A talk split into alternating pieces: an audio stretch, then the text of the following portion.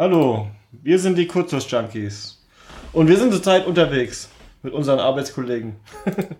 Äh, wir sind Chris und Basti und wir sprechen heute mit Raphael und Dominik über Elektronik und Elektrotechnik im Allgemeinen. Und los geht's. Prost, Jungs. Prost. Prost. Ich war mal wieder zu voreilig. Passiert. ja. Wie eben schon gesagt, äh, wir befinden uns nicht zu Hause. Deshalb ist die Tonqualität auch diesmal ähm, wieder nicht so gut. Wir lassen uns mal überraschen, ähm, wie das später in der Aufnahme denn so klingt. Wäre ja das erste Mal, dass wir uns nicht für die Tonqualität entschuldigen. Das ist auch wieder richtig, ja. wir sitzen heute zusammen mit Dominik und Raphael. Das sind zwei Arbeitskollegen von uns, die bei uns in der Sitzgruppe mitsitzen und in unserer ähm, Abteilung mit uns und neben uns Elektronik entwickeln. Und wollen mal schauen, ähm, was die denn so zum Thema Elektronikentwicklung zu sagen haben. Stellt euch doch einfach mal vor, Dominik, wie würdest du deine Tätigkeit jemandem beschreiben, der gerade in den Fahrstuhl zu dir gestiegen ist und ein paar Stockwerke mitfährt? Ich mache Strom, aber nicht die gelbe Sorte. Auf Nachfrage auch mal Elektronik, die man halt auf jedem erdenklichen Gerät finden kann. Dann ist meistens Schluss mit Nachfragen. Das kann ich mir vorstellen. äh, Raphael, äh, du sitzt gemütlich an der Bar und willst deinem Sitznachbarn mal kurz erklären, was dein Beruf ist. Was sagst du zu ihm? Ja, sag ich, ich mach Handys. Ich mach Handys. Ja, stimmt Die, doch gar das, nicht. das, das sage ich Nee, auch. stimmt nicht, aber, aber das äh, reicht dann meistens. Ja, schon. das stimmt. Und ähm, wenn dann jemand nachfragt, äh, also so, so ein Fragezeichen im Gesicht hat, dann sage ich, nee, ich habe, also dann sage ich immer, Quatsch, ich habe Elektrotechnik studiert.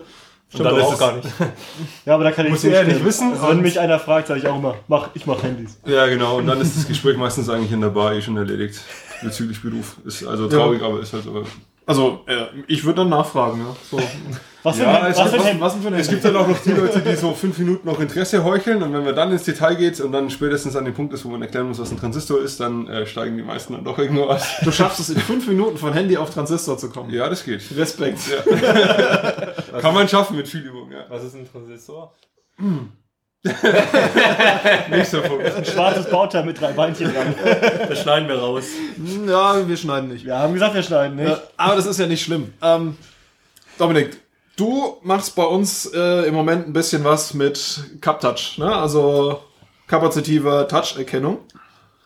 Und ähm, da hab ich gedacht, vielleicht kannst du da einfach mal so ein bisschen was ähm, aus deiner eigenen Erfahrung erzählen, worauf es zu achten, was für ein, was für ein Anbieter von, von welcher, äh, von welchem Hersteller können wir so Chips beziehen, welche sind gut, welche sind eher weniger gut. Also wenn ich komplett freie Hand hätte, würde ich mir sofort einen PSOC schnappen. Mhm. Ähm, PSOC ist, ist was? äh, ist ein IC von Cypress, ist ein Okay. Mikrocontroller, ein ARM. Ähm, Gibt es in verschiedenen Ausbaustufen. Meistens ist es ein M4. Ab der Serie würde ich es auch wirklich uneingeschränkt empfehlen.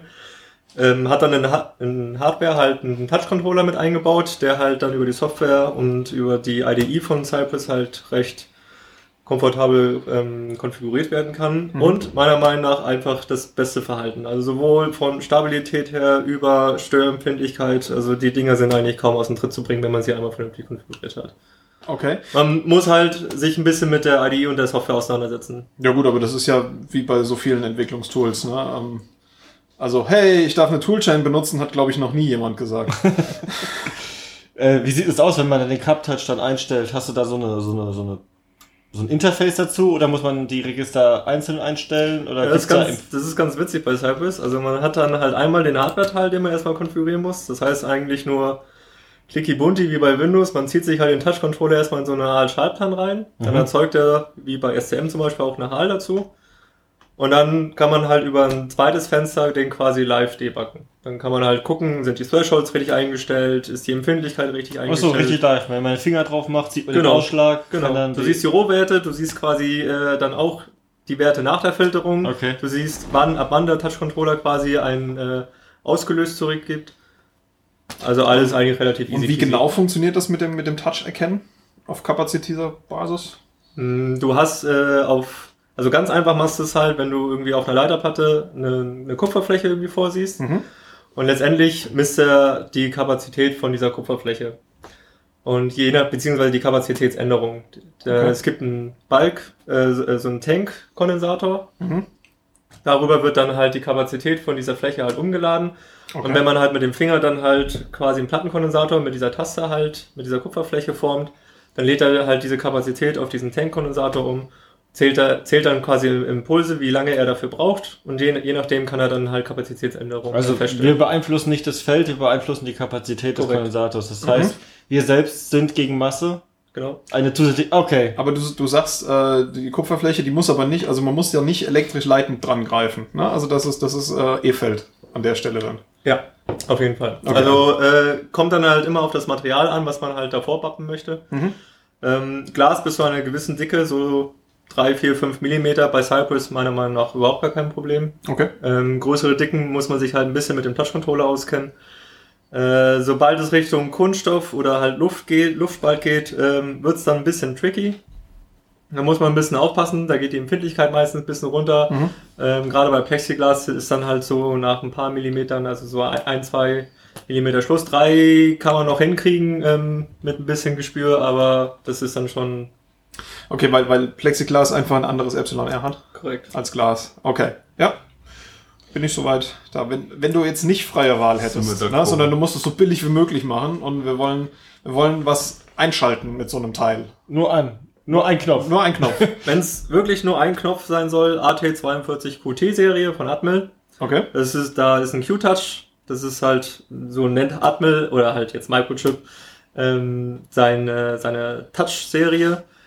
Ähm, funktioniert auch super, ist quasi komplett, komplett ohne Software konfigurierbar. Das heißt, man macht ein paar Widerstände außen dran, das Ding äh, wird halt an äh, Versorgung angeschlossen und das, das halt läuft. Das heißt, die Thresholds und sowas kann ich mir alle mit Widerständen außen dran konfigurieren. Genau, du hast ein RC-Glied im und dann gibt's Prinzip. einen Digital Input, wie wenn ich wirklich später eine Taste drücken würde. Und mit meinem Mikrocontroller habe ich Genau. keinen Stress, das Ding auszuwerten. Genau. Also beim Cypress sind die Kupferflächen quasi direkt an den Touch-Controller angeschlossen. Mhm.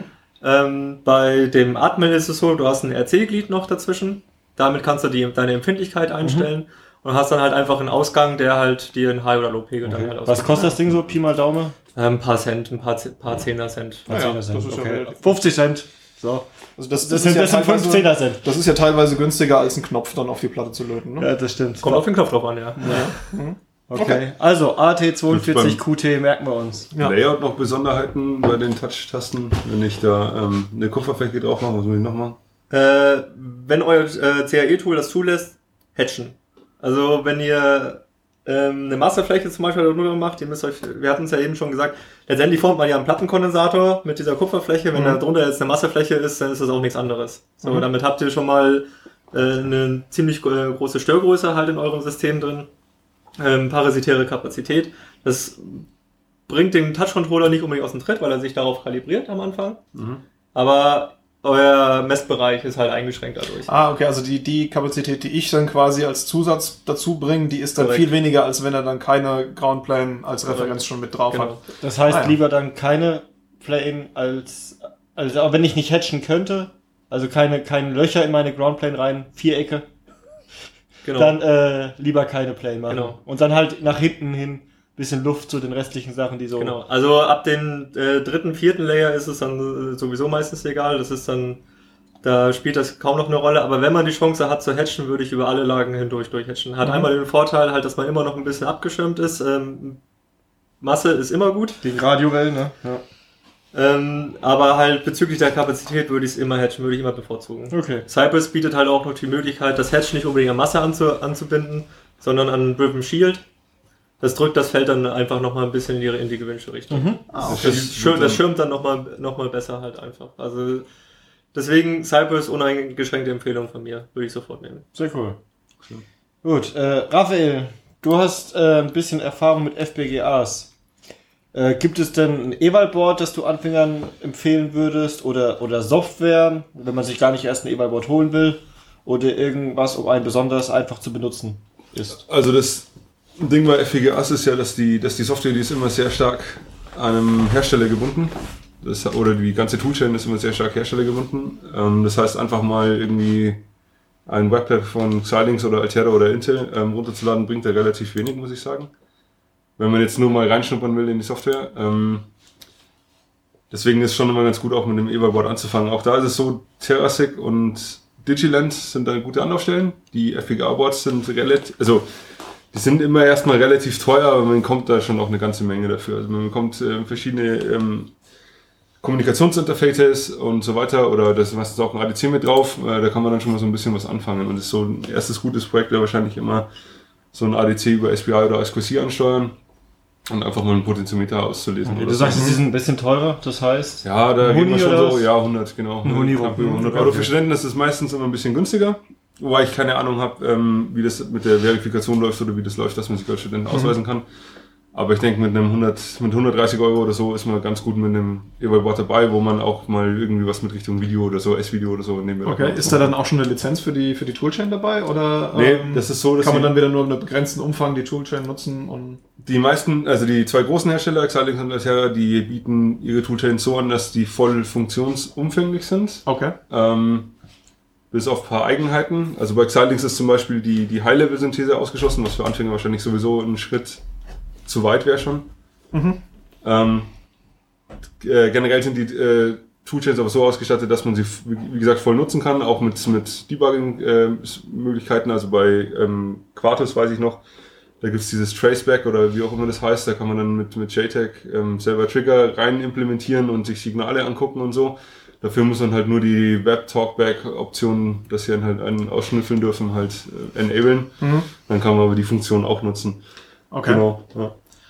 Also das, das, das weiß ich noch von Lattice. Äh, da gibt's dann die Möglichkeit, einen Logic Analyzer mit rein Ja, genau, das ist genau das ist, sowas, Ah, okay, das ist das. Mhm. Genau. Und ähm, das ist das ist vollumfänglich nutzbar. Wie gesagt, ähm, macht ist ganz gut. Voll, zwischen den Tools jetzt von von den beiden muss ich sagen, die sind einfach so unterschiedlich äh, von von der GUI auch und von von der vom Flow her, dass das ja kann ich also es ist schwer zu sagen, das eine ist besser wie das andere. Letztendlich tut beides seinen Zweck. Ähm, Anfängern kann ich wirklich empfehlen, sich gleich auf synthetisierbaren Code zu, stoß, äh, zu stürzen, egal ob jetzt bei VHDL oder Verilog. Okay. Also gar nicht jetzt mit, mit groß, was die Sprache alles kann, sondern einfach mal wirklich gleich hands-on. Voll synthetisierbar, das heißt? Ja, es gibt, ähm, die, die Sprachen sind meistens, bieten die Funktionen oder, oder äh, Möglichkeiten wie Vorschleifen oder sonst irgendwas, Okay, die ja. zwar von der Sprache unterstützt werden selber, auch von einem, äh, ich sage jetzt mal noch Compiler, aber nicht ähm, in Hardware umgesetzt werden können direkt. Also das heißt, wenn ich jetzt eine, eine Vorschleife Wie beim klassischen in- in- Programmieren, in- genau. dann, dann gehe ich ja davon aus, dass es sequenziell abgearbeitet wird. Genau. Und das habe ich ja bei der Hardware nicht. Genau, und selbst wenn, ist es auch so, ähm, wie würde man eine Vorschleife in Hardware implementieren? Das ist die nächste Stufe. Also wie würde ich eine Ja, Vorschleife genau. Also, so. aber es, es gibt dann auch nicht die Möglichkeit, dass es dann welche gibt, die man äh, synthetisieren kann und welche, die es nicht gibt, sondern eine Vorschleife geht generell nicht. Genau, es gibt nur einen Okay. Punkt äh, als Beispiel, das ist die einzige Ausnahme. Wenn ich Module instanziere und noch quasi bevor der Syntheseprozess beginnt, wenn ich sage, ach, ich will dieses Modul fünfmal ähm, initialisiert haben, dann kann ich zum Generieren schon eine Vorschleife benutzen. Einfach weil es dann schöner aussieht. Ähm, weil es schöner aussieht, weil es auch einfacher ist, wenn man eben immer gleiche Module hat, Mhm. dann kann man sowas benutzen. Ist aber schon relativ speziell. Es gibt da noch ein paar Eigenheiten eben, ähm, die sind aber sowohl toolabhängig als auch äh, sprachabhängig, also zwischen VDL und, und Verilog. Das ist also, da geht probieren über studieren. Und was ich auch wirklich empfehlen kann, ist ähm, opencourse.org. Da gibt's viele so Softcores für Kommunikationsinterfaces, Ah ja. CPUs, keine Ahnung. Ach, Open Course. Ja, also Open Course, wie, ja. wie Kern. Ja, genau. Ich habe Und- gerade verstanden gedacht, Open Course äh, wie, wie Kurse. Nee, nee, Open, Ja. genau, Open Course. Ja, wir linken einfach nachher hin. Genau, kommt ein Link rein. Da gibt's ganz, ganz viele Informationen und was wirklich hilft, ist sich den Code von anderen angucken einfach. Ähm, einfach die Projekte durchschnüffeln, was einem, was einem interessiert. Da gibt's Cryp- Cryptocores, arithmetische Prozessoren, ähm, ganze SOC-Kits, also System- und Chip-Kits gibt's da, wo man komplette Prozessoren mit rein synthetisieren kann und dann C-Code dafür schreiben kann. Ah ja, okay. Das ist aber alles schon dann für die, Für die größeren für die größeren Ja. Fortgeschrittenen, genau. Ja, okay. Wenn du die Wahl hättest, ähm, für welche Sprache würdest du dich entscheiden? VHDL oder Verilog? Also ich persönlich bin ein Fan von VHDL, ähm, weil es abstrakter ist und mit den ganzen Funktionen und so weiter, die man sich selber auch noch schreiben kann, kann man auch ähm, synthetisierbare Funktionen reinschreiben und so auch wie das Ganze von dem Konzept aufgebaut ist mit Packages und so weiter, finde ich persönlich angenehmer. Wahrscheinlich ist es für Einsteiger Verilog etwas leichter. Okay, also ich habe mich mal eine Weile mit VHDL beschäftigt. Und was mich da am meisten gestört hat, war diese ewig lange, dieses Signal ist dieses Signal, dieses Signal ist dieses Signal, Ja, dieses Signal ist, ist. ähm, Gibt es da irgendwas Einfacheres?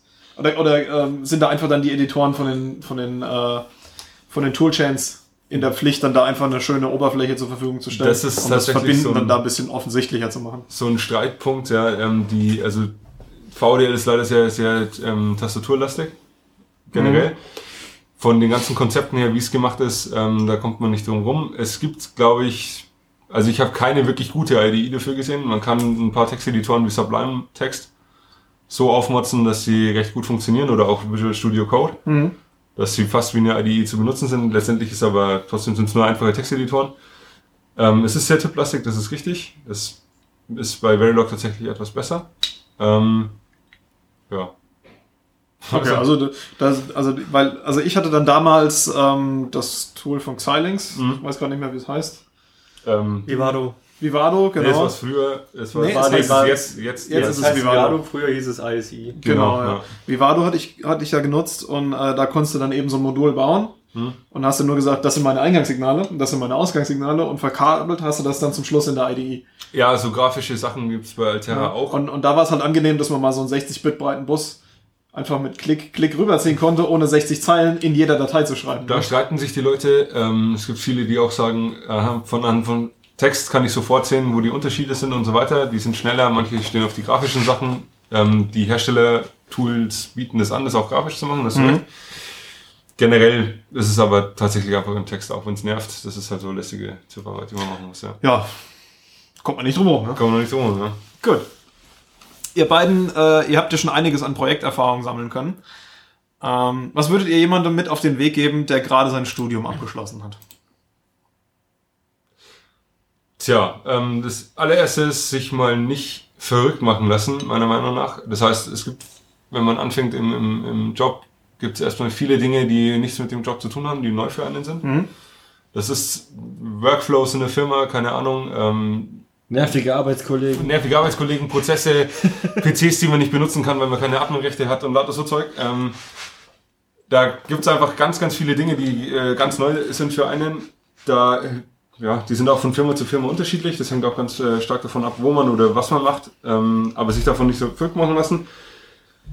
Ähm, das Beste ist, sich auch irgendwie einen Kollegen zu suchen, an dem man sich so ein bisschen dranhängen kann, der eben einen in diesen ganz speziellen Firmensachen, wie was abläuft, wo was ist und so weiter, an dem man sich dranhängen kann, der einem das ähm, gerne zeigt. Okay, also man sich auch quasi einen Mentor sucht. Ja, genau sowas. Ähm, ein, wirklich- ja, genau, Mentor Guide, der einem da in diesen ganzen Dingen hilft. Und das andere ist halt eben auch, dass man gerade am Anfang nicht das Gefühl hat, man muss sich einbringen, weil man sich beweisen muss oder so, sondern auch einfach mal ähm, erstmal ein bisschen beobachtet und äh, vielleicht auch vers versucht zu verstehen, warum Dinge so laufen, wie sie laufen, auch wenn es erstmal nicht optimal aussieht. Und genau, aber auch eben zugeben, wenn man ähm, da jetzt keine Aussage dazu machen kann. Ja, aber das machen wir doch schon immer so. Ja, genau, zum Beispiel, ja. Sowas, ja. Nee, also sowas und was halt auch nicht äh, ähm, gut ist, ist, wenn man, also meiner Meinung nach nicht gut ist, wenn man einfach zu allem Ja und Amen sagt, weil man nicht widersprechen will oder sonst irgendwas. Oder wenn man ähm, Sachen beurteilt, die man nicht beurteilen kann, was ja nicht schlimm ist, auch gerade am Anfang nicht. Und das, Ja. aber man soll es halt dann wenigstens zugeben, einfach. Dass man Also woran ich mich noch dran erinnern kann, war so die, die erste, das erste halbe Jahr hatte ich mir hauptsächlich gedacht, boah, ich habe überhaupt gar keine Ahnung, was mache ich denn hier überhaupt? ich glaube, das Ja. geht jedem so. Und, genau. Und, und, Du hattest und, das nur ein halbes Jahr. Und so nach der Zeit habe ich dann erkannt, okay, die ganzen Leute, die schon seit Jahren da sind, die machen das auch nicht anders als ich. Die haben im Endeffekt auch keine Ahnung. Ja. Ja, sondern die haben so ein bisschen, bisschen Erfahrung gesammelt. Ja, dadurch wissen sie halt Dinge, die, die ich erst noch sehen muss oder mal erfahren muss. Aber im Grunde genommen, man ist nach dem Studium ungefähr auf demselben ähm, Basiswissensstand, das die anderen Leute haben. Die haben einfach nur mehr Erfahrung. Genau. Ja. Und dann kann man da gerne drauf hören, wenn die, wenn die äh, diese Erfahrungen teilen. Ja? Und dann kann man halt versuchen, Fehler äh, von, von denen nicht zu wiederholen. So, das, das war das, was ich noch so in Erinnerung Ja, habe. das ist so im Endeffekt, muss man sich raussuchen, ähm, welche, welche Tipps nimmt man an äh, oder welche will, will man auch annehmen, wer, wer passt zu einem, von, von dem man sich auch was sagen lassen will, sage ich jetzt mal. Ja. Und ansonsten ist es echt einfach tatsächlich so, die Erfahrung macht es einfach aus und dann wahrscheinlich auch die dicke Haut, die man über die Zeit bekommt, weil man schon in der einen oder anderen ähm, krasseren oder stressigeren Situation auch schon mal war. Und das, hinter sich, ja, okay. Ja. das fehlt halt Anfängern natürlich, ja.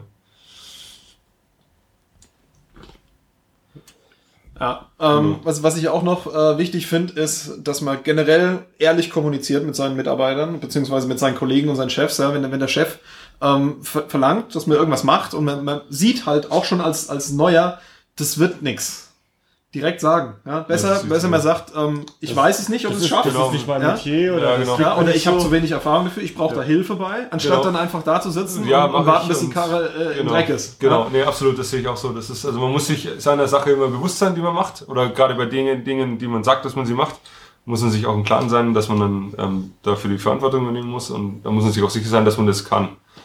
Heißt nicht, dass man alles können muss oder so, aber man muss dann einfach auch ehrlich sein, wenn man es nicht kann oder sich das auch nicht zutraut. Ist ja auch in Ordnung zu sagen, ja, wahrscheinlich kann ich's, aber ich traue mir das nicht zu, das zu verantworten. Mhm. ja. Und so ehrlich muss man halt eben sein, ja. Und ich glaube auch das Gefühl, dass man äh, immer, immer denkt, puh, wa, wa, woher soll ich das denn wissen? Ja. Das hört nie auf. Nee, nee. Und man lernt auch nie aus. Das ist Ja, halt eben auch das richtig, ja. Das kommt das, das Gefühl wahrscheinlich immer wieder. dass man das Ja. für sich selbst akzeptiert hat, dass Ja. es nie aufhört. Ja, genau. Dass man immer weiter lernt. Was aber auch Ansporn ist, ähm, weiterzulernen. Ja, genau. man sagt, hier, ach, wieder was gelernt. genau. Dominik, gleiche Frage.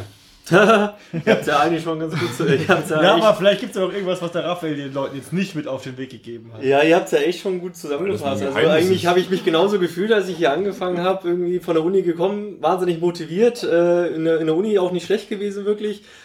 Ähm, und dann kommt man hier hin und denkt erstmal, ach, nee. ähm, es ist, es ist halt wie es ist. Also man, man darf halt echt nicht einfach irgendwie, äh, wer rastete, rostet, sage ich halt nur. Man darf nicht aufhören, irgendwie jetzt zu denken, von wegen, okay, jetzt hat man ein Studium gemacht, jetzt äh, kann man eigentlich voll einsteigen, sondern es geht einfach weiter. Es geht immer weiter und auch nach äh, zehn Jahren wird es wahrscheinlich immer noch weitergehen. Ja, die Technologien gehen weiter, ne? Es Eben. gibt, es gibt Also neue Gehäuse, neue. Das Einzige, was man Chips. halt wirklich mitgeben kann, ist am Ball bleiben und äh, immer weitermachen. Also das ist wirklich so die Kernaussage von allem, was ihr eben gesagt habt und was, was ich auch so mitgenommen habe. okay, glaub, also das bedeutet quasi, wenn ihr fertig seid im Studium, glaubt nicht, dass ihr fertig seid zu lernen. Nee, es, das mit den Prüfungen halt auch, aber das Lernen halt nicht auf. Und Ja, glaub, was das heißt Prüfungen hört Ja. auf? Ne? Im Endeffekt Die man muss man, Prüfungen sind halt anders. man muss halt Ja, Präsentationen zu, zu Projekten halten, wo man Geld für haben will. Ja, Ja, also es ist, im Endeffekt ist das eine mündliche Prüfung. Ne? Aber ich glaube, der Dominik hat schon recht. Das Schlimmste, was, was passieren kann, ist, wenn man irgendwann mal den Anreiz verliert. ja, wenn man Ja, freest, ja. wenn man freest und sagt, Genau, ich mache das Ja, aber dann muss man sich halt auch was anderes suchen. Dann muss man auch ehrlich zu sich selber sein und sagen, okay, dann brauche ich jetzt was anderes, muss ich wieder weiterentwickeln in eine andere Richtung halt und dann geht's halt in diese Richtung weiter. Also Ja. es gibt immer nur eine Richtung und die ist geradeaus vorwärts. Ja, apropos weiterentwickeln, Dominik. Äh, wenn du dich jetzt in eine Richtung weiterentwickeln dürftest oder könntest, in welche wäre das denn? EMV. Auf jeden Fall EMV. Black Magic hat, äh, war schon immer mein Ding. Voodoo! Meinetwegen auch gerne Voodoo. Ich nehme alles mit, was äh, irgendwie undefinierbar ist. Das ist witzig, weil das passt zu unserem letzten Podcast, Ja. wo ich ein bisschen genauer auf die EMV eingegangen bin. Genau, da war der Christian nämlich im Fahrmessen. Das äh, habe ich jetzt diese Woche gemacht. Äh, ist immer wieder spannend. Immer wieder Ja, spannend. EMV, Spannend ist das richtige Thema, wenn nicht sogar interessant. Also ich, ich würde ja gerne mal sagen, ich habe da mal was vorbereitet, aber dann sagt die EMV auch gleich wieder, ich auch. ja, ich denk, also ich denke, EMV ist was, ähm, man kann klar äh, verschiedene Schulungen meiner Meinung nach besuchen, die haben auch ein gewisses Grundverständnis geben, aber im Endeffekt ist es Learning by Doing. Ja, also du kriegst Fall. nur, du, du lernst EMV nur, wenn du es probierst, wenn du vor Ort live entstörst, wenn du guckst, wie sich das Feld verändert. Also was du halt mitbekommst von diesen Schulungen, die du gerade angesprochen hast, ist, was du halt auf keinen Fall machen darfst. Ähm, aber alles, was dann darüber hinausgeht, ist eh jedes Mal anders. Also äh, allein, was ich, was ich für Aussagen ähm, bekommen habe, unter der Stroko jetzt äh, Masse aussparen, ja, nein. Du fragst irgendwie drei Leute, kriegst wahrscheinlich nicht nur vier, nicht nur Kriegst, kriegst fünf Antworten. ja, wenn es nur fünf wären. Also es, über den Zeit wird es dann bei derselben Anzahl an Leuten dann sogar noch mehr Antworten. Also es, Ja, die äh, sagt genau das gleiche wie mit Muscle Planes. Ja. Der eine sagt, ich habe eine analog Muscle Plane, ich habe eine digital Muscle Plane, Ja, ich habe eine komplette Muscle ich habe eine. Power Muscle Plane. Dann geht man hier zu einem Dr. Merz oder so, der dann sagt, am besten eine fette Muscle Plane und alles so dicht nageln wie möglich. Die beste Antwort, die du darauf geben kannst, ist eigentlich immer, es kommt drauf an. Es kommt drauf an, genau. Das, die kriegst du auch, wenn du direkt nach dem Detail fragst. Genau. Ja, So. Ich muss sagen, so EMV, das ist schon wahnsinnig frustrierend. Und jedes Mal, wenn ich denke, ich hab's verstanden, Dann kommt die, meine Messung und dann, oh nee, okay, ich hab's doch noch nicht dann kommt verstanden. die EV und zeigt dir, dass du es doch Noch noch nicht nicht verstanden ganz hast, verstanden Dabei, dabei ist es doch im Grunde genommen einfach nur simple Physik. Ja, das, Ja, sind, das sind natürlich. elektromagnetische Felder. Wellenausbreitung im Retikulette. Ja, genau. Ja. Ja, Nee, schon klar. Ähm, Wenn am, Rand halt eines Hohlleiters. genau. Ja, ja, und, und Skin-Effekt und so, ja. Das kommt noch mit dazu. Ja, Okay. ja und ich denke also, die Schulungen, ähm, die helfen dir nicht viel, EMV-Probleme zu lösen, sondern die helfen dir dabei, äh, zu zu verstehen. verstehen, was wird da gemessen, was ist das, was da stört äh, und was für Messarten gibt es und was für Werkzeuge gibt es, um halt verschiedene Messarten durchzuführen, um zu erkennen, was passiert denn da eigentlich auf der Platte gerade. ja? Und wo treten Störer auf? Ja, das, Ähm, also, das ist auch sowas, jedes Mal denke ich mir immer wieder, wie viel Theorie es zu Abwärtswandern gibt. Also speziell zu Spannungs- oder Gleichspannungswandern, aber speziell alleine auch nur zu den ähm, Abwärtswandern, das ist der Hammer. Also da kann man sich. Ja, weil diskutieren EMV auch ist ja im nicht nur Störaussendung, ne, sondern das sind ja noch fünf, sechs andere äh, Messarten, die man da testet. Ne? Kabelgebundene Störer, äh, Störeinstrahlung, Genau, ja. äh, Störeinströmung. Ja, also das ist, das ist ein, ein ganzer Blumenstrauß an verschiedenen Dingen und, und so eine Schulung, die hilft halt im Endeffekt, äh, Mal einen Überblick zu den bekommen. Überblick ja, zu bekommen. Genau. Ja, genau. Und, und dann ist es ähm, Learning by Doing. Ja? Ich denke, das ist, das ist der, der einfachste Ansatz. Ja. Gut, Raphael, gleiche Frage. Was würdest du tun, wenn du dich jetzt weiterbilden könntest? Also ich würde definitiv mehr in den Bereich der technischen Informatik gehen, also Embedded Systeme. Okay. Ja. Ähm, da habe ich so in der Uni noch zum Schluss raus ein bisschen reingeschnuppert im Masterstudium. Ähm, ja, ist für mich ein bisschen zu kurz gekommen. Ich bin aktuell so, dass ich zwiegespalten bin zwischen Analog- und Digitaltechnik. Da kann ich mich immer noch nicht so ganz entscheiden, aber weil so in den letzten Jahren hat sich gezeigt, eher mehr Embedded-Systeme, ja. Das ist heißt also, du, du willst dann eher so da in, die, in das Software Engineering für Embedded Systeme, würdest du dich weiterbilden? Das wäre so, ja. Ja, o- oder eher in Schaltungsentwicklung für äh, Das ist, ja, ich weiß nicht, ich mache. Ja. Ja, ein Genau. definitives Ja. Ja, also das ist, ähm, ich zeichne unglaublich gern Schaltpläne. Ich bin nicht wirklich äh, wahnsinnig gut drin, aber ich, Das ist auch Übungssache. ja, ist auch Übungssache, aber ich mache es einfach Desto gerne. mehr ich kritisiere, desto besser wirst du. Ja, genau. genau, je mehr Scheiße man abgeladen bekommt, nee, Quatsch. Ähm, äh, ich mache es unglaublich gern. Ähm, es ist auch wahnsinnig schön. Es ist auch so, dass ähm, ähm, Analogtechnik, da gibt es spannende Aufgabenfelder. Das ist auch wahnsinnig interessant, es macht auch wahnsinnig Spaß. Ähm, bloß sehe ich mich selber halt einfach fitter im, im Embedded-Bereich, okay. auch in Softwareentwicklung. Genau, und das wäre der Bereich, den ich gerne ausbauen würde. Ja. Okay. Und ähm, dann kommen wir jetzt zu, wie du das tust. Was für Ressourcen äh, nutzt du da so? Also, ähm, Neugierde ist ja natürlich immer die erste und beste Ressource, sage ich mal. Ansonsten ist natürlich Google super, um sich einfach mal einen groben Überblick zu verschaffen, was gibt's alles in der Richtung.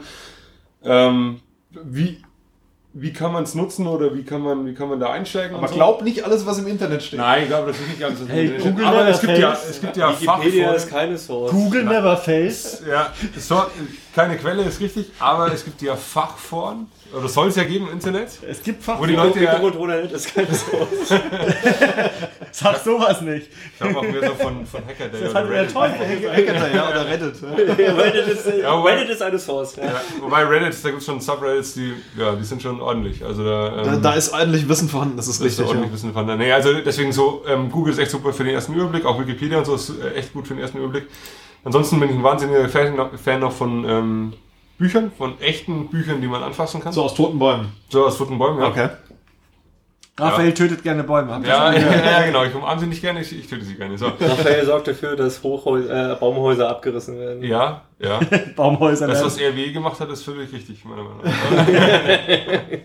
Nein, Quatsch. Wir driften ab. Wir, wir steigen sowieso aus der Kuhle aus. Ähm, nee, genau, also Fachliteratur ist dann der nächste Schritt, meiner Meinung nach. Ähm, da ist es natürlich immer so ein bisschen das Ding, Fachliteratur kann veralten, je nachdem, in welchem Metier das ist, aber trotzdem, ich bin echt ein Fan von Büchern, einfach noch von, äh, genau. Ja, Dominik, wie würdest du dann da rangehen und dich weiterbilden? Ja, Ja, okay. Also identisch. alles. Also, Also ich einfach persönlich- wirklich alles, alles, was ich in die Finger kriegen kann. Also auch das, was der Raphael eben schon meinte. Internet, Bücher, aber halt auch wirklich alles andere. Ähm, Kollegen, ganz, ganz wichtiges Thema. Also ich glaube, ohne meine Kollegen hier im Einstieg hier im, im, im Job wäre ich auch erstmal aufgeschmissen gewesen. Ähm, alles an, alle, alle anderen Leute, die ich, die ich halt auch über Studium kennengelernt habe, die man immer mal fragen konnte, von wegen, ähm, ob man da nicht mal irgendwie Erfahrungen gemacht hat. Wirklich alles, alles, was man zwischen die Hände kriegen kann, wo man Informationen rauskriegen kann, nutzen, nutzen, nutzen und dann am Ende irgendwie mal raussortieren, was davon wirklich brauchbar war. Hm, So. okay. Also ich persönlich fahre voll auf die Application Notes von TI ab oder so. Das Also cool, ja. Ja. die haben richtig gute kleine Bücher. Da, die, Das ist ja, die sind echt Das tauglich. ist ja auch wieder Internet dann auf jeden Fall. Also die, die Hersteller nehmen einen ja mittlerweile auch komplett an die Hand eigentlich. Also wer, Wenn du unseren Chip nimmst, dann mach so, dann sollte es funktionieren. Klar, ist nicht immer so, aber aber ist es häufig genug so? Also Ja, genau. ähm, es gab selten DC-DC oder irgendwie andere Schaltungen, die ja auch wirklich mal umfangreicher waren, wenn, wo es dann halt über, über zehn Seiten Außen, Außenbeschaltung ging. Ähm, wo es am Ende dann halt einfach funktioniert hat. Und dann, wenn man, wenn dann Probleme kamen oder so, dann konnte man immer noch optimieren. Aber dann hatte man zumindest mal eine Schaltung, okay, die funktioniert erstmal. Schön ist immer noch anders vielleicht, aber es funktioniert. ja, das, Fein, das Feintuning kommt immer im Ja, Detail. ich finde auch den Ansatz äh, zu sagen, okay, ich, ich suche mir jetzt ein privates Projekt aus zu genau diesem Thema ja, und, und bearbeite das äh, und, und lerne halt einfach, indem ich da mal was mit gemacht habe. Ja. Ich finde, das ist auch ein, ein ganz guter Ansatz. Der hat dann quasi so als, als äh, oben drüber liegendes Thema. Ja, Informationen dazu findet man dann im Internet und in Büchern. Ja, aber ich suche mir halt speziell ein Projekt, ein eigenes, wo ich äh, genau diese Themen mit bearbeiten kann. Wo wir jetzt auch schon wieder zum nächsten Punkt kommen in unserer Agenda. Das ist nämlich, was macht ihr denn so privat an Projekten? Wir haben ja gar keine. Wir, wir haben ja keine. Das heißt, Nee, wir haben, wir haben ja schon. den Podcast auch nicht gestartet, um über unsere Projekte zu reden. Deswegen sind wir auch erst bei Folge 5. Richtig, ja. Das ist, äh, ist äh, Folge 6. Das ist äh, Hex. Hex 5. Hex 5. Okay, wir zählen richtig also. heute. Wir zählen, wir zählen einsichts richtige Zählweise. Genau. Ähm, Raphael, was machst du gerade zu Hause? Wenn, wenn du nicht arbeitest. Das Oh, darf- du hast gar das keine darf ich hier im Internet ja gar nicht erzählen. Nein, Gott. ähm, Haben wir Nee. eine NDA unterschrieben? nein, Nein, ähm, nein, alles, was ihr hier sagt, ist frei ver verfügbar für alles. Public Domain. Ne? Public für alles. Also wir wurden bezahlt, das will ich hier nur noch mal klarstellen. Nein, Quatsch. Ähm, äh, als echtes Hardware-Projekt habe ich... Ähm, Machen das, das- kostenlos, aber das, nehmt das, Zeit fürs das Produkt. Bier zählt nicht als Bezahlung. ja, das haben wir auch selber mitgebracht. Nein, Das ist auch wahr.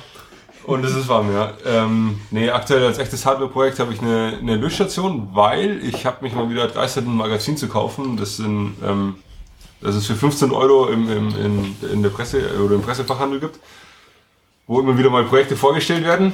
Du kannst ruhig sagen, dass du die Elektor gelesen hast. Electro Labs. Und äh, der Artikel hat mich tatsächlich ein bisschen aufgeregt. Da habe ich gedacht, das kann man auch besser machen. Ähm, und da bin ich gerade noch dran. Ist Also bis jetzt weiß ich noch nicht so genau, welchen Artikel du beschreibst, weil das Gefühl habe ich häufiger. ja, deswegen wollte ich, ich meinte auch ja. genau. Ähm, nee, Also also war eine schlimme, also ich fand, ja, ja. ich fand die, die Ausgabe, die ich gekauft habe, ich weiß gar nicht, welche das war, ähm, auf jeden Fall ziemlich furchtbar. Da waren echt ein Haufen Patzer drin und irgendwie. Mhm. Und da wurde auch eine Lötstation vorgestellt für Weller RT Lötkolben. Das sind die mit dem Klinkenstecker drin. Das sind die ne? mit dem Klinkenstecker, genau, das ist ein ganz nices Interface. So, erstmal. Und ähm, da dachte ich mir, das kann man ein bisschen besser machen. Habe jetzt schon mal einen Schaltplan gemacht mit einem STM32 F103, irgendwas, keine Ahnung. F103, oh, das Ja. ist, den So, kennt keiner. Das den, ist der kann, den, den kannst du für immer kaufen. Das ist Ja, der genau, das ist der, STM der Wald- und. Wiesen-STM. Ja, und, Wie, ähm, das ist ein STM. Den gibt's doch auch von TI, oder? so eine Art, ja, auf jeden Fall. Äh, das ist dann noch ein. Abmilddatenblatt davon. Das ist doch der MPS F103. Ja, genau. Ja, okay, also eine Löschstation. Und, Ja. und ähm, was, was macht die jetzt anders zu der, die da in dem Artikel beschrieben war? Also da habe ich mir ähm, überlegt, dass ich erstens mal mehrere Varianten von Strommessungen drauf mache, weil das da geht auf sowas, auf solche Details gehen die ja leider in dem Artikel nicht so ein, dass man, wie man den Strom messen kann, was ja ein echt ein saugutes Projekt ist eigentlich, um da mal reinzuschnuppern. Richtig, ja. Ähm, das andere ist, ich wollte unbedingt äh, für mich selber mal ähm, eine bessere Software schreiben mit, mit Display-Ansteuerung ähm, und auch Update über Firmware, also wo auch ein USB-Thema so ein bisschen mit dabei ist. Und ich wollte ein modulares System machen, das heißt, wo man dann vielleicht an dem an dem äh, na, an der Lötspitze oder an dem an dem Handstück auch noch was so ist wie ein, wie ein Ventilator dran schalten kann mit Aktivkohlefilter also so ein bisschen PWM-Steuerung und, und LED-Beleuchtung, dass man quasi Licht und äh, Abzug in einem am, an der Lötspitze hat. Ah ja. Genau. Da Ach, das da- ist cool. Das ja, ist eine beleuchtete Lötspitze. genau, also da, wo du lötest quasi, hast du das Licht drauf, genau. Mit und Aktivkohle, dass mit es nicht Aktivkohle, stinkt. genau, dass Sau es cool. richtig abgesaugt wird, genau. Das bin ich so ein bisschen noch am Vorbereiten. Mal Ich glaube, sowas gibt's doch gar nicht. Also Ja. ich habe noch nie einen aktiven Handstück-Lötkolben gesehen. es gibt Das zum so, Thema also, NDA, Jungs. Vielleicht Ja. schneller. Nein, ich meine, ich will echt nicht lügen. Ich meine, ich bin mal über sowas ähnliches gestolpert bei ähm, Hackaday. Da hat jemand so eine komplette Lötstation als Handgerät oder als Akkugerät vorgestellt, wo auch ein Lüfter drauf war. Bin mir aber nicht mehr sicher. Ähm, deswegen ist nicht meine Idee oder so, aber es wäre auf jeden Fall, ist ein ganz cooles Projekt. Man hat da einige Sachen drauf. BWM, die Heizpatrone ansteuern, ähm, Therm ähm, Thermoelement auslesen und so.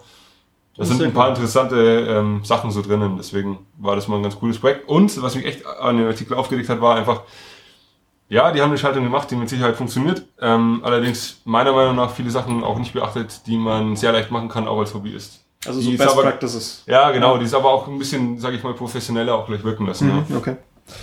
Hast du da ein genaues Beispiel für? Ja, zum Beispiel ähm, ist es so, dass die für die, für die Leistungsansteuerung von der Heizpatrone, da haben die einfach so eine einfache Push-Pull-Stufe genannt, äh, genommen. Da sind die auch nicht darauf eingegangen, wie das mit den Strömen aussieht und so weiter oder warum eine Push-Pull-Stufe oder warum keine und so weiter. Wie gesagt, auch der Punkt Strommessung wieder, da haben die einen fertigen IC genommen. Ähm, Da kann man auch ähm, was eigenes machen oder einen anderen fertigen IC nehmen. Ja. Und halt natürlich auch so ein bisschen das Thema Spannungsversorgung. Und ich wollte auch ein bisschen ähm, da EMV-gerechter sein, sage ich jetzt mal, ja. Okay, ja, und auch so ESD-Schutz, hast du da auch schon dran gedacht? Ja, das habe ich auch schon mit reingebaut, genau, solche Gut. Sachen, ja.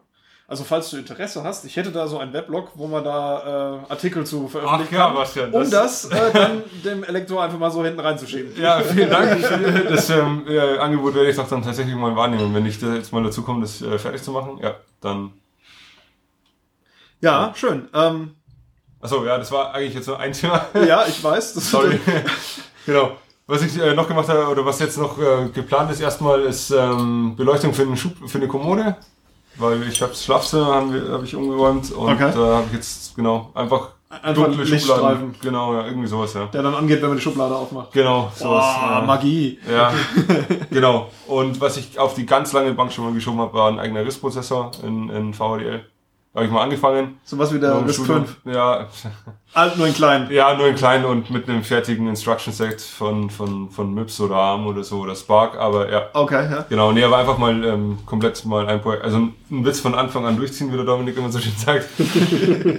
Und Einmal durchziehen. einmal durchziehen, genau. Und das Seid andere doch einmal cool. was ich auch ganz gerne machen würde, so wie Josis oder ähm, Qflow, eine eigene Synthese-Toolchain für, für ähm, Uh. FPGAs beziehungsweise für, für ASICs, ja. Streber. Ja, nee, da gibt's, es gibt saucoole Algorithmen, die habe ich mir vorgestellt, also die stehen auf meiner Bucketlist, bevor ich sterbe, will ich die nochmal implementieren. Aber du Okay. hast sowas im Studium auch gemacht, oder? Ja, so ein bisschen, ja. Ähm, da hatten wir, ähm, da hat die Vorlesung zu High- und Low-Level-Synthese, wo es genau um solche Sachen geht, wo man so Algorithmen implementiert. Ja. Ja, dann ist natürlich jetzt hier als, als hauptamtlicher Spannungsteilerberechner ist es natürlich ein bisschen Spannungsteil, er dokumentiert doch nur noch. Er spezifiziert nur noch. Ich spezifiziere nur noch, genau, ja. Ich mache ja nur noch. Ja, genau. Dominik, wie sieht's bei dir aus? Was machst du so zu Hause? Äh, was mich halt einfach wirklich wahnsinnig angetan hat, wo es mich immer wieder zurückzieht, äh, neben jeglichen äh, Seitenprojekten halt noch, sind Birdwatches. Ähm, War so das erste Projekt, was, wo ich auch wirklich zur Elektronik gekommen bin, was mich auch dazu bewogen hat, dann später dann doch wirklich Elektrotechnik zu studieren. Äh, vielen Dank Christian Aschoff auch an dieser Stelle, der mich äh, da- davon überzeugt hat, dass man das als Amateur auch selber bauen kann. Man kann alles selber bauen, vor allem als Amateur. Ja, das wusste ich damals noch nicht. ähm, nee, äh, von wirklich diskret aufgebaut über Multiplexing mit äh, Schieberegistern, über äh, Max 7219, über kleine Teilmatrizen, ähm, über den AS 1130, äh, wo ich mit einem äh, Schulfreund und Studienkollegen später dann auch noch die, die Software halt für geschrieben habe, die irgendwo im Internet auch noch kursieren sollte. Ähm, es gibt immer was zu optimieren und da Birdwatches von groß bis Tisch, äh, Tischuhr bis zur jetzt gerade Armbanduhr im Metallgehäuse, ähm, alles. Also immer mal wieder was zwischendurch. Also das mit dem mit der mit der Schrankbeleuchtung habe ich auch schon hinter mir. Ähm, Treppenbeleuchtung habe ich mal kurz gemacht, habe ich sie wieder abgebaut, weil ich es einfach nur Kacke fand. Also eine, wo dann die, die Stufen geleuchtet werden, wo man gerade läuft. Ja, genau, das ist aber cool. genau. Ja, aber das war noch nicht so, wie ich wollte, dann habe ich es wieder abgebaut, und dann musste ich nochmal drüber gehen und dann hat es mich doch wieder irgendwie, dann kam halt ein Ar Arbeitskollege von der Konstruktion halt auf mich zu, dass der halt eine ziemlich coole CNC hat. Ähm, dann hat sich irgendwie so rauskristallisiert, dass man ja die, diese Birdwatch ja auch mal irgendwie als Armbanduhr wirklich in kle richtig klein bauen kann. Und dann dachte ich so, ah geil, das äh, wäre jetzt mal wieder ein Grund, da wieder an, anzufangen. Und Ja, okay. da zieht es mich immer wieder zurück. Das ist halt auch ein super Projekt, wo man immer was optimieren kann. Also es ist nie fertig. Das ist wunderbar. Das ist das Schlimme, ja. Word, WordWatch ist generell ein geiles Thema. Ja. Mein Ziel war ja damals auf eine 8x8-Matrix zurückzugreifen. Da habe ich dann am Frühstückstisch gestanden und habe mir alle Wörter in Englisch hingeschrieben. Und im Gegensatz zu deiner WordWatch, wo alles in Zeilen ablesbar ist, musste man bei mir durch die Ohr sich quasi Snake-mäßig durchschlängeln, um die Buchstaben herauszufinden.